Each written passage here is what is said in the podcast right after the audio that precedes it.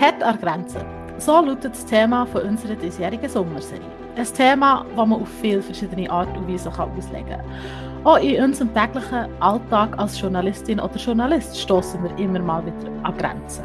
Ich möchte deswegen den heutigen Podcast gerne nutzen, um eben genau über solche Situationen mit euch zu reden. Und so unseren Zuhörerinnen und Zuhörern einen kleinen Einblick in unsere Arbeit und eben in die Zwickmühlen geben, wo wir manchmal mit konfrontiert werden. Und ich freue mich jetzt wahnsinnig darüber, dass wir das mal wieder in voller Besetzung machen können. Mein Name ist Sheila Matti und bei mir ist heute das ganze Podcast-Team. Also die Claudia Salzmann, Sibyl Hartmann, der Cedric Fröhlich und der Quentin Schlappbach. Salut zusammen. Hallo. Hoi. Hoi. Bevor wir anfangen, werfen wir aber wie immer zuerst mal einen Blick zurück auf die News vor Woche. Ja, nach dem neuerlichen Anstieg der Corona-Fälle in der Schweiz hat der Bundesrat reagiert. Ab dem Montag gilt in der ganzen Schweiz eine Maskenpflicht im öffentlichen Verkehr.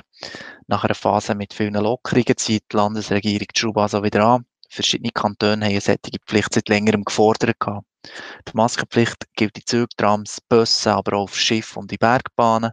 Bussen bei Nichtbefolgung soll es vorerst aber keine geben. Dann noch Corona zum Zweiten. Der Bund hat am Donnerstag bekannt gegeben, welche Länder auf dem Corona-Index stehen. Das sind insgesamt 29 Risikoländer, die das BAG jetzt da definiert hat. Darunter sind Schweden, die USA, Israel, aber auch diverse Balkanstaaten. Wer aus einem von diesen Ländern in die Schweiz einreist, muss für 10 Tage Quarantäne.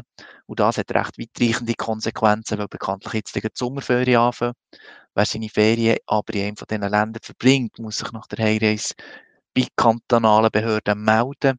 Und er oder sie wird nicht einfach wieder können rausgehen oder einfach arbeiten.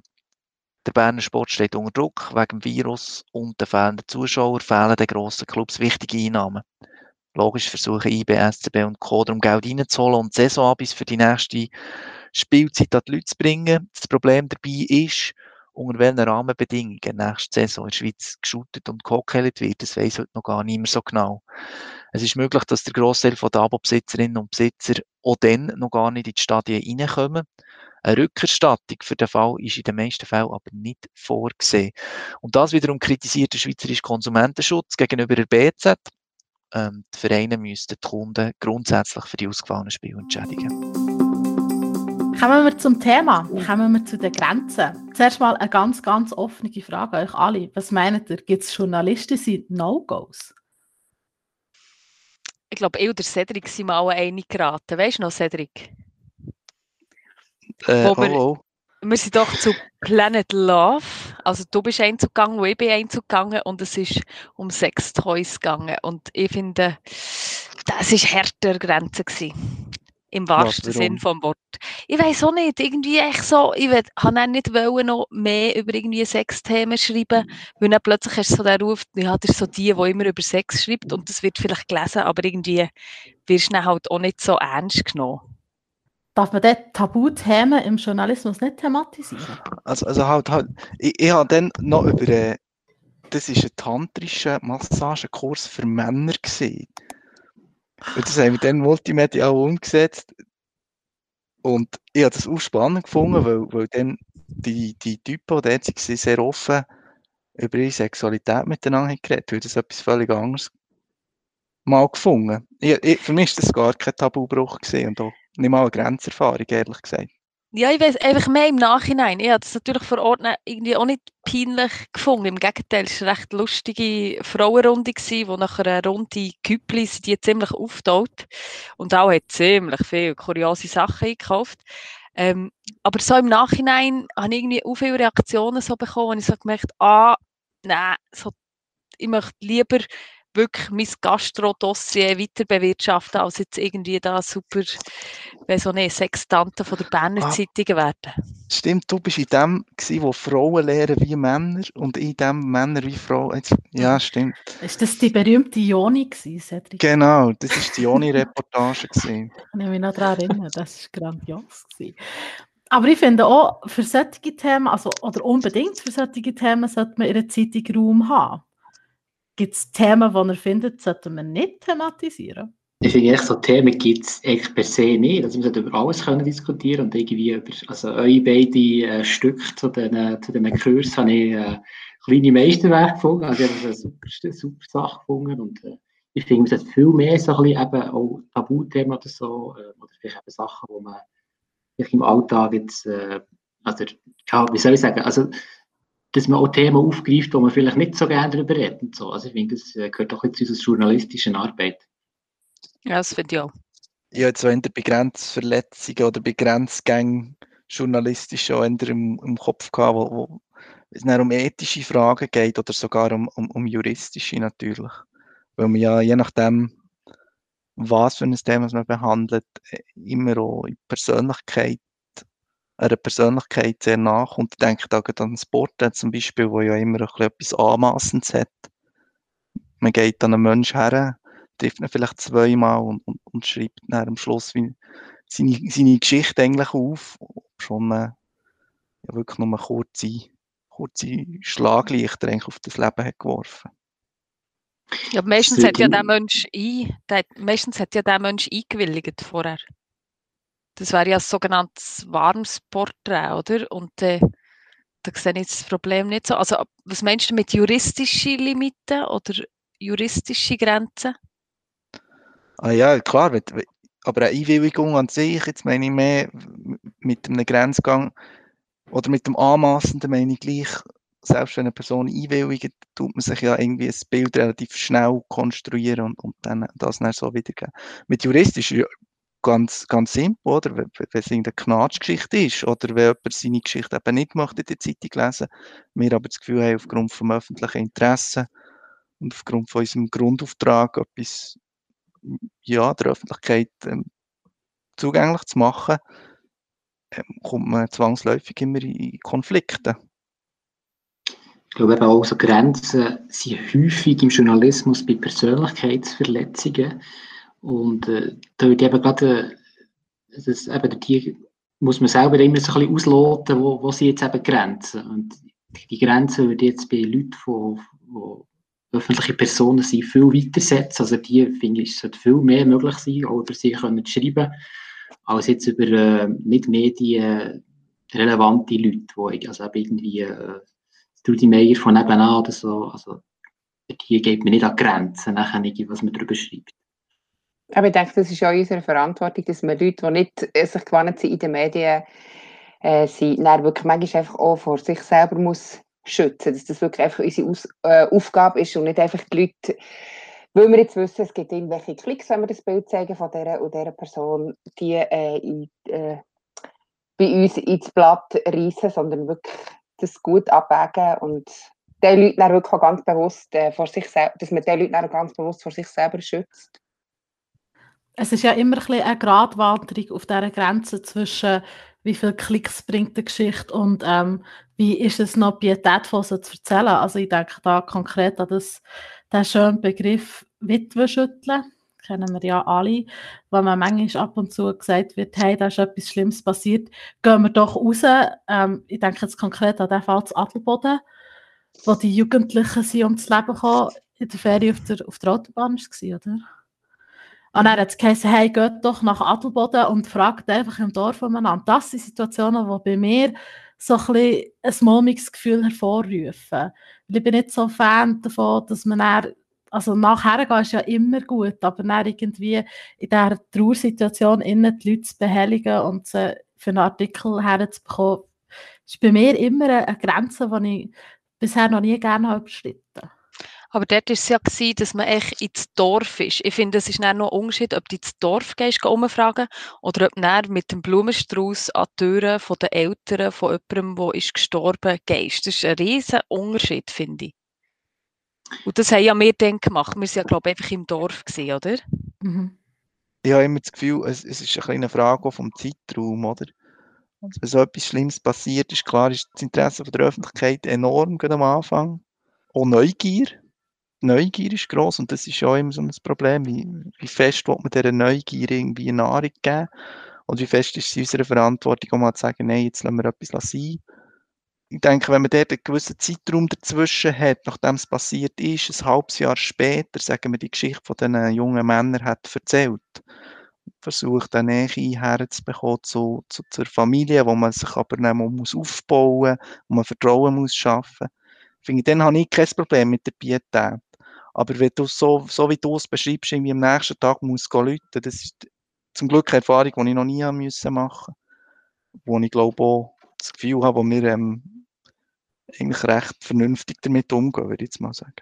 Ja, ich glaube, es kommt wirklich halt auf das Medium äh, darauf an, wie das man entscheidet, wie weit das man geht und wenn das man über etwas berichtet. Und da ist mir zum Beispiel der Fall in Sinn gekommen, also das ist vom Berner Oberländer, der den Entscheid gefällt hat, der ja auch zu uns gehört, wo die äh, Mutter, wo ihre beiden Töchter vor Jahren, ich weiß nicht genau wie viel, äh, nach Ägypten entführt wurden und äh, ein jahrelanger Kampf war um die Mädchen und wo die Mädchen endlich zurück sind ähm, ich glaube, das SRF hat äh, mit der, ist mit dem Reporter, oder ich weiß auch nicht mehr, äh, dabei gewesen, aber auf jeden Fall, als die dann zurück sind, haben die Berner Oberland wirklich darüber berichtet, sie sind, äh, sie sind wieder äh, zurück, sie sind da und aber ganz klar die Entscheidung kommuniziert, wir werden ab hier nicht mehr weiter über die Familie berichten, weil jetzt ähm, sollen sich die beiden Töchter und die ganze Familie wieder können einleben und nicht da irgendwie noch innen hinten nachher ganz, ich kann sagen, wir gehen bis dahin, klar, wir können hier Klicks generieren und weiss nicht was alles und noch weitere Geschichten, aber wir gehen bis hier und weiter nicht und das habe ich zum Beispiel sehr,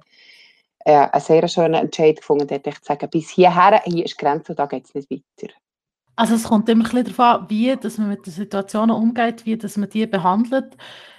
Hat es euch auch mal eine Geschichte gegeben oder eine Situation, wo ihr auch nach langem Überlegen einfach nicht für euch vereinbaren wie das es machen und er gefunden hat, hey, dann lasse ich es lieber sein, die Grenze überschreiten jetzt definitiv nicht.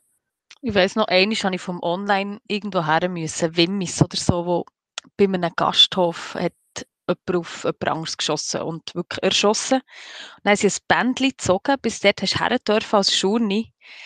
Und nachher plötzlich kommt so der Polizeisprecher und schießt uns zusammen. Wir sind schon einfach die unterste Kaste von überhaupt. Und dann ist einfach einer, jetzt mal das Medium außen vor, ist einfach wirklich rein, durch den ganzen Gasthof durch und wirklich mega schnell, in ein paar Minuten einfach Bilder machen. Und dann ist, ist genau so wieder Retour gekommen. Und er hat eigentlich nicht dort rein dürfen, weil es ist noch eine Tat, also die Polizei war noch vor Ort und alles. Und das habe ich dann schon krass gefunden, wie weit das er jetzt geht, und das ist vielleicht zehn Jahre her, ich war dann noch nicht lange im Journalismus, gewesen, aber das, das ist mir mega eingefahren. Und ich habe für mich dann beschlossen, ich könnte das gar nicht. Ich könnte nicht nach mir noch in die Augen schauen. Auch wenn dort jetzt, weisst, niemand war, irgendwie eine Mutter oder Eltern oder Verwandte, die das haben gesehen Aber trotzdem ist es wirklich eine Grenzüberschreitung gewesen, definitiv für mich. Ich glaube, da kommt es eben sehr aufs Medium drauf an. Also, wir, wir stellen uns vielleicht noch mehr so ein bisschen die Relevanzfrage und, und irgendwann geht es wirklich nur noch um, um einen Voyeurismus irgendwie. Und also bei, bei uns jetzt wäre ich niemals über die finde Grenzen, also ja, habe ich nie müssen irgendwie eine Grenze gehen, wo mir jetzt persönlich unwohl wäre jetzt in Bezug auf das oder so. Also es gibt Leute, die viel, viel weitergehen dort hier und äh, aber hier geht es nicht mehr eigentlich um irgendwie um das öffentliche Interesse, sondern wirklich nur noch um pure Voyeurismus ich habe aber mehr den Eindruck, dass ihrer Geschichte nicht ganz gerecht wird. Das ist für mich fast immer der Hauptgrund, warum etwas scheitert. Bei mir.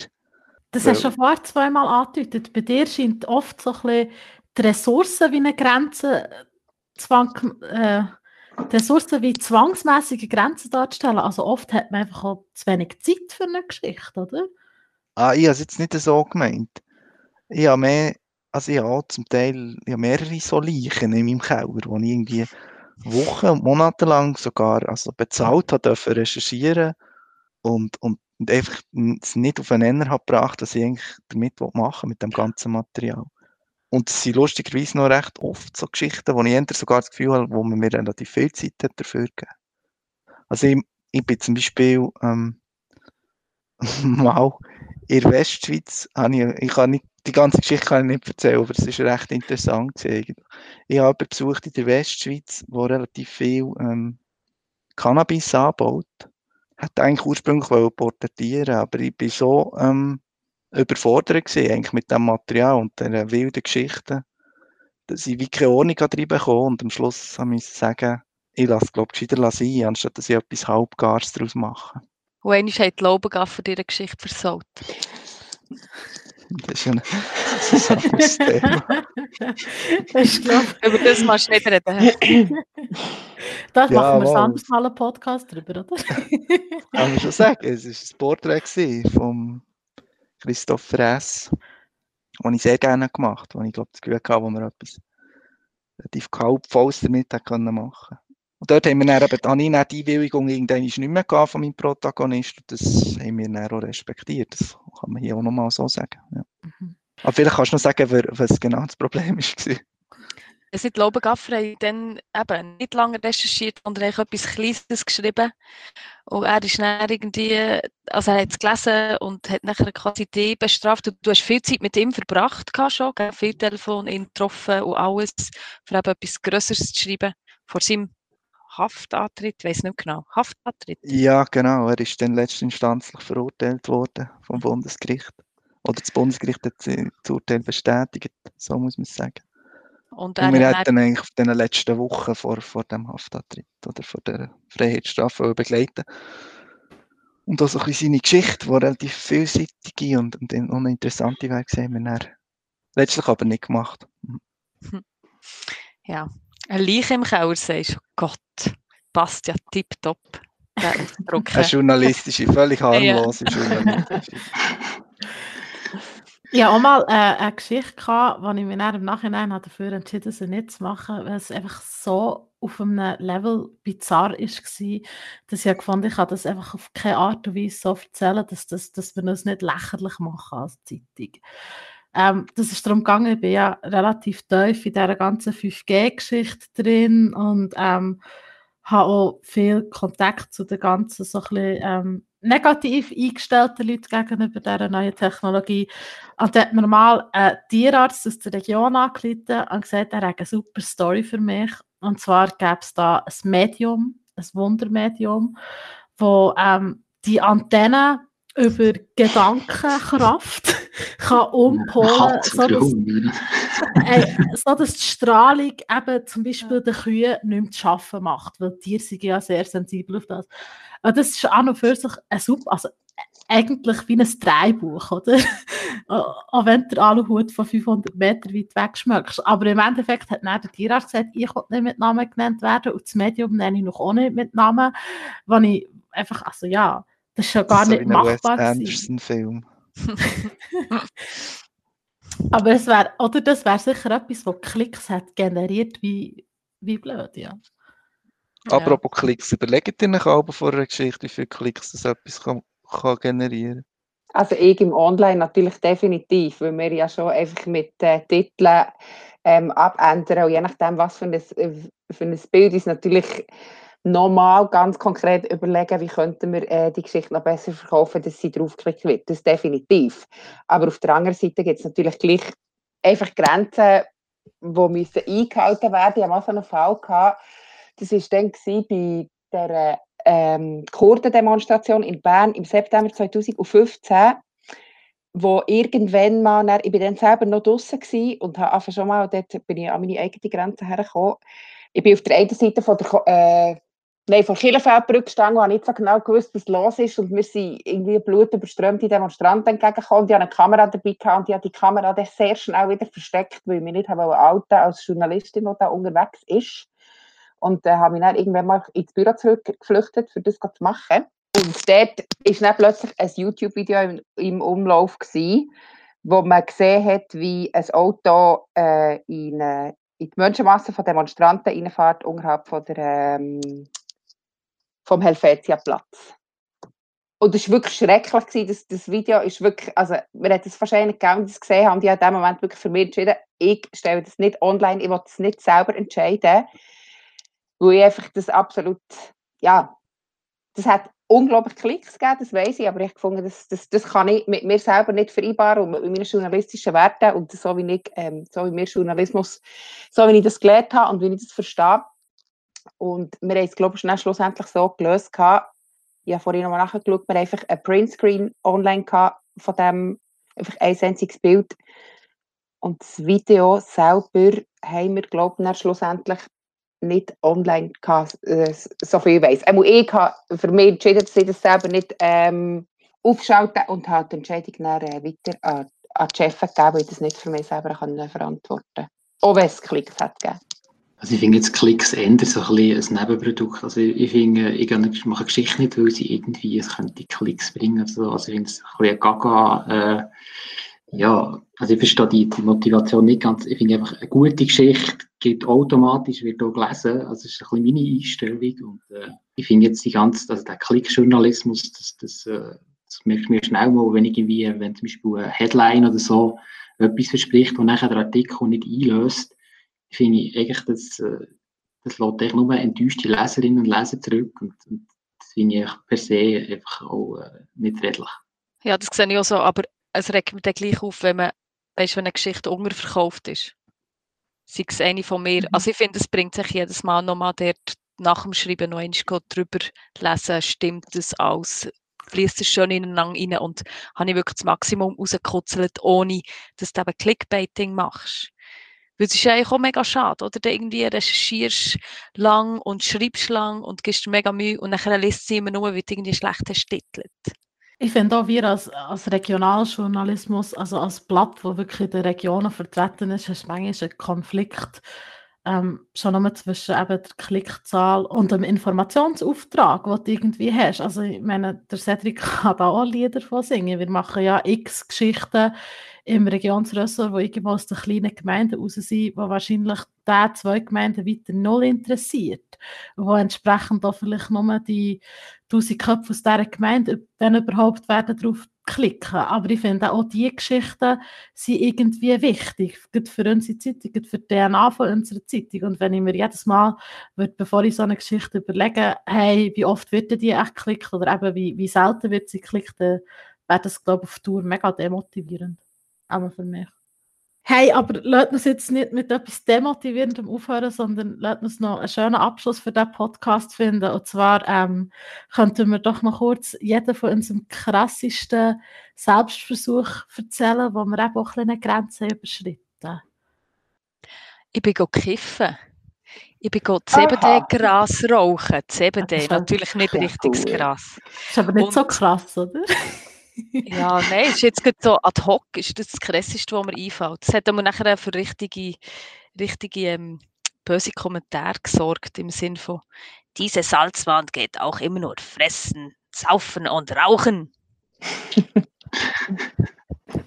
Also ich habe das noch toppen mit meinem Surfversuch bei der BA, bei stehenden Wellen, wo ich natürlich gefunden habe, ja, ich bin immer noch auch sportlich und ich bin ja in X Surfcamp und äh, ich hatte das ja sowieso und ja, ich habe natürlich dabei filmen und ähm, es war auch schwierig gewesen, aber es natürlich viel einfacher vorgestellt und ich bin leider nicht mehr so sportlich gewesen. Schlussendlich, dann, äh, der Tino hat es gefilmt und hat sogar äh, Slow Motion noch, noch laufen und glaube sogar noch ein rotes Kreischen drunter, das am Surfbrett abgetatscht ist. Ja, ich habe dann schlussendlich den Abend mit äh, Geringweh im Bett verbracht und habe nicht an die Party gehen, die ich wollte.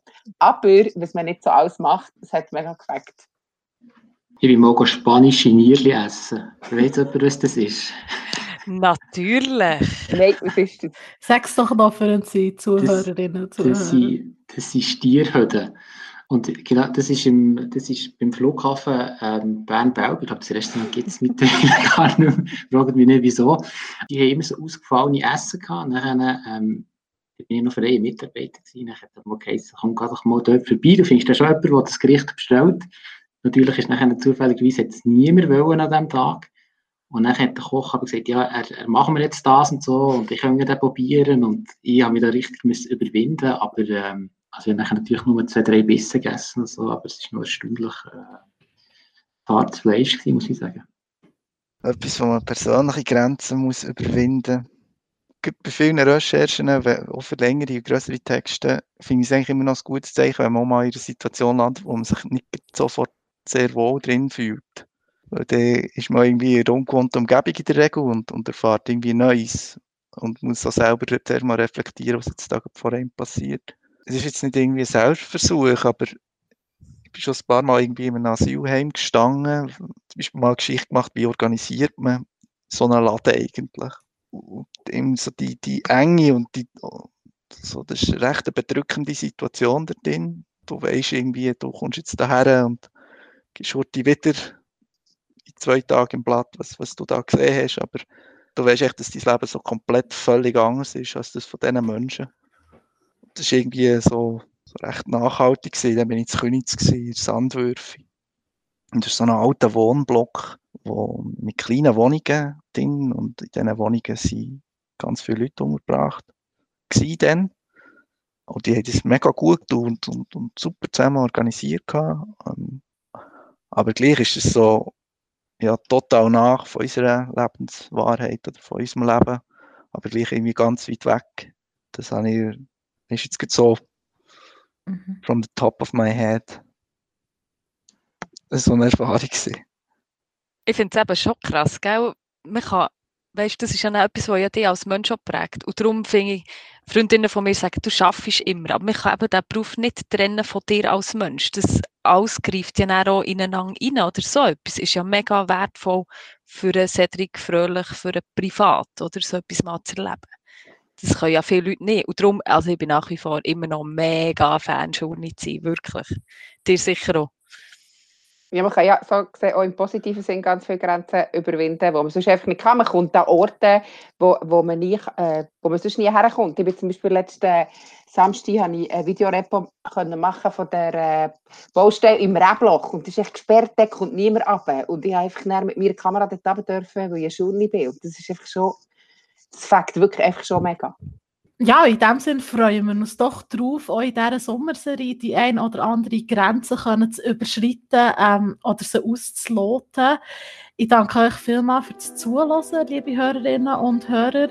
Schickt uns doch mal ein Mail an box.bernerzeitung.ch und sagt uns, was eure Grenzen sind, was ihr für Erfahrungen gemacht habt. Wir antworten auch versprochen. Und in dem Fall würde ich sagen, bis nächste Woche, wenn wir wieder BZ aus der Box haben. Tschüss, Tschüss. Tschüss.